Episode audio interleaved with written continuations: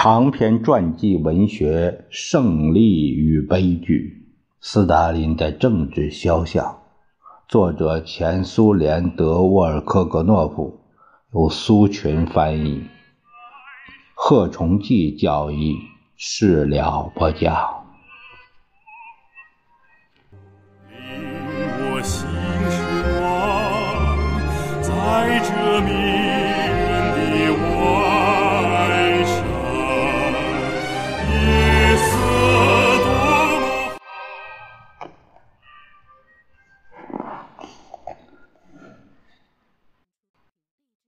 在许多不符合斯大林的模式、斯大林的构想，大多数被怀疑不符合这种标准。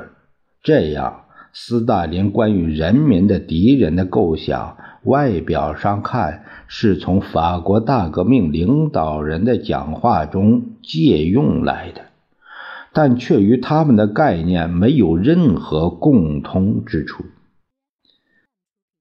建立了革命民主专政的罗伯斯庇尔，把非法攫取财富的占有者和残暴的贵族当作敌人，而斯大林把一切，甚至是有可能不赞同他的观点的人都当作敌人，甚至把有不同想法，就连涉嫌有这种想法，也都被认为是。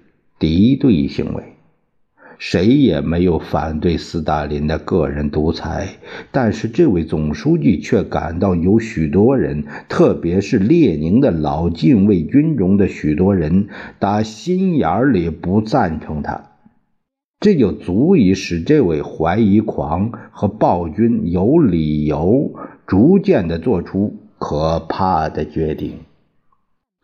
绝大多数苏联人无条件地相信，他们是在同那些妄图在我国复辟资本主义的人进行殊死搏斗。一九三七年一月，一些报纸已经发表了标题鲜明的社论：“间谍与凶手，祖国的叛卖者，托洛茨基害虫，破坏者，间谍。”最卑鄙的小人，复辟资本主义的托了自己匪帮，等等等等，对社会意识不停顿的按摩结出了自己的果实。人们在了解了那些长期伪装的人的肮脏事之后，都气愤起来。斯大林及其周围的人为什么能够使自己党和人民相信他们是生活在敌人之中呢？害这种真正的间谍恐惧症及危害恐惧症的原因是什么呢？党中央一九三七年二月至三月的全会在很大程度上。回答了这些问题。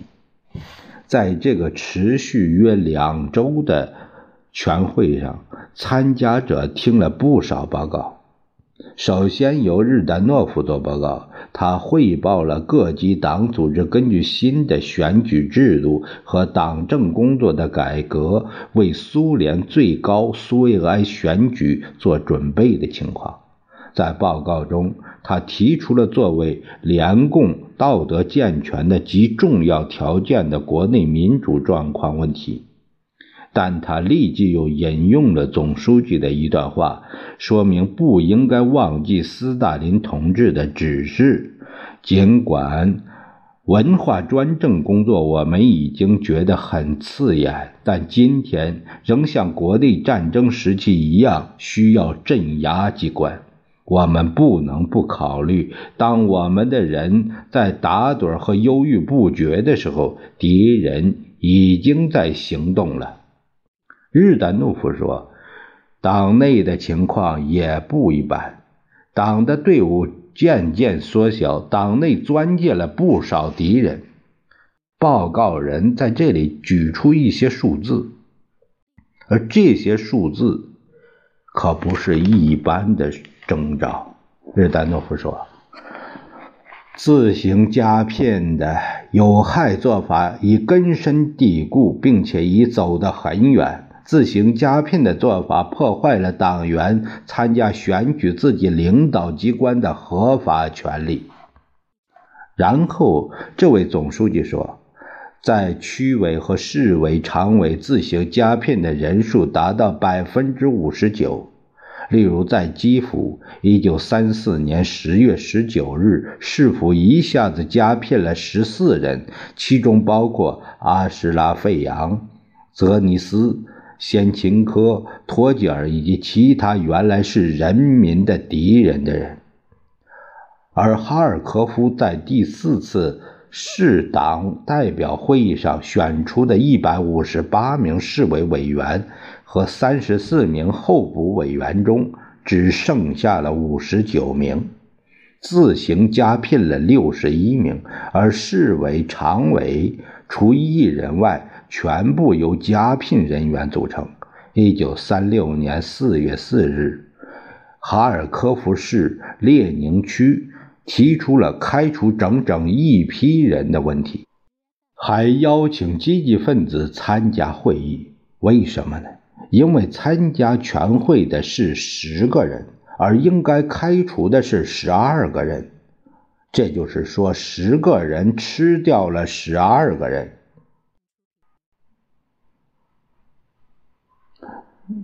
说完这话，全会参加者发出了笑声。日丹诺夫还举了许多这样的例子。这不是一般的党内反民主的征兆，党内出现了使违法合法化的气氛和随意使用暴力方法的气氛。斯大林及其周围的人已经造成了。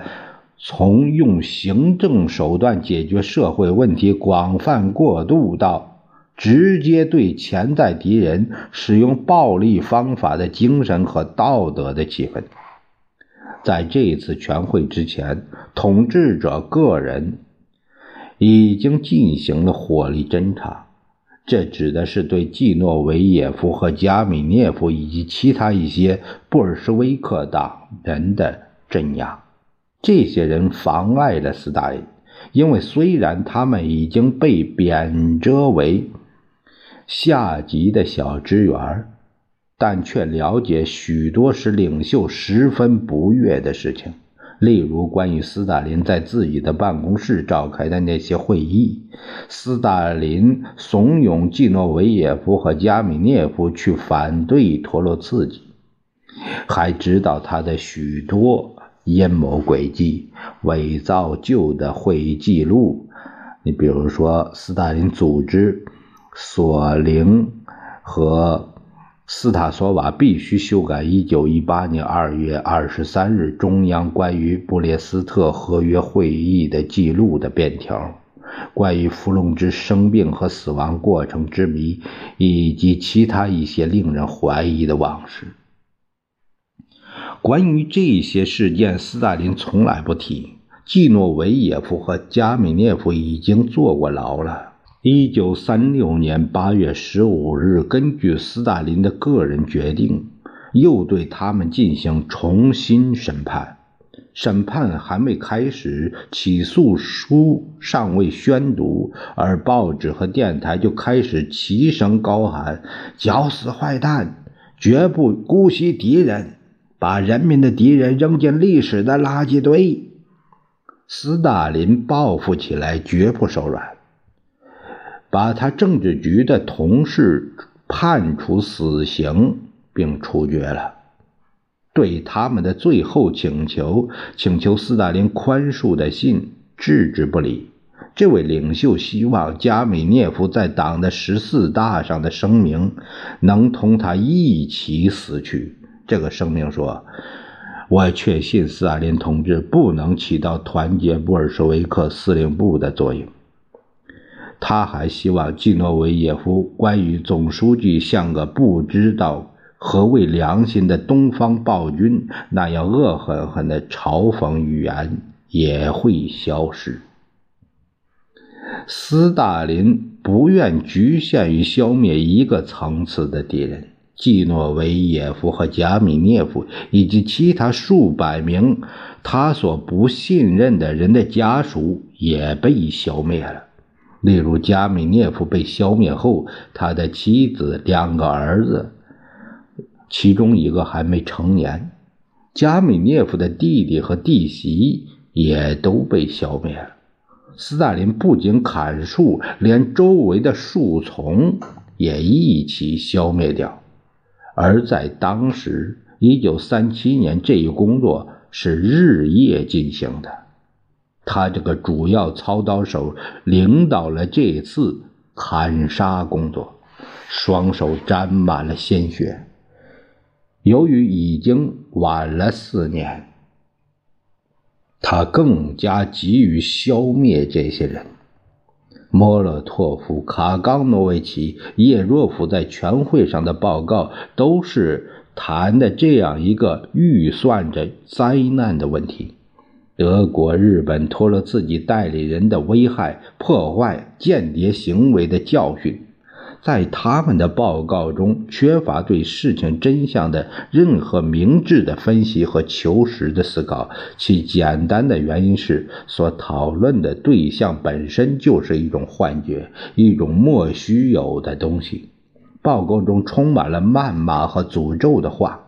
同时汇报了初步成果，这些成果拿到今天来，简直使人震惊。莫洛托夫在报告一开始就说，他是代替奥尔中尼启泽做报告的。在全会召开前一个星期，奥尔中尼启泽自杀了。在政府的公告中说，他死于心力衰竭。据许多熟悉。阿尔中尼启泽家庭的人证明，他对挖间谍、找敌人的做法极为不满。就这个问题，他从斯大林进行了几次长时间的激烈的交谈。总书记开始寄给他一些内务人民委员部收到的关于他的告密材料，明显的暗示他无风不起浪。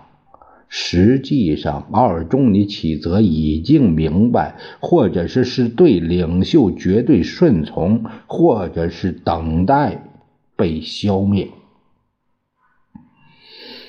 此外，斯大林还让奥尔中尼启泽在全会上做关于重工业中的破坏行为的报告。奥尔中尼启泽面临的任务是用自己的双手杀死许多生产指挥者，直接参与肆意妄为的行径，而真正的布尔什维克是不能容忍这样做的。奥尔中尼启泽受良心的驱使，采取了一种尽管不是最好的方式。但在那种情况下，大概是唯一的一种值得骄傲的方式。在做出悲剧性选择的那天，叶若夫的人把一份审讯奥尔中尼启泽弟弟的记录交给了奥尔中尼启泽，他的其他几位亲属也遭到了逮捕。这些事情真正把他推上了这不幸的一步。于是。他做出了这样的选择。斯大林来到阿尔中尼启泽的住宅，命令报纸要登出有根据的自杀说法。阿尔中尼启泽所写的信，据其亲属说，落到了斯大林的手里。看来这封信的内容，历史学家们永远也不会知道了。为给这位人民委员送葬，全会不得不延期举行。对于斯大林来说，奥尔中尼启泽的死只是一段插曲。他不喜欢那些动摇者，而奥尔中尼启泽面对全会要通过的恐怖行动计划，不单是动摇，而且用自杀表示了抗议。在那种年代，还有许多其他人也这样做了，比如托姆斯基、加尔尼克、撒贝宁、柳布琴科等等。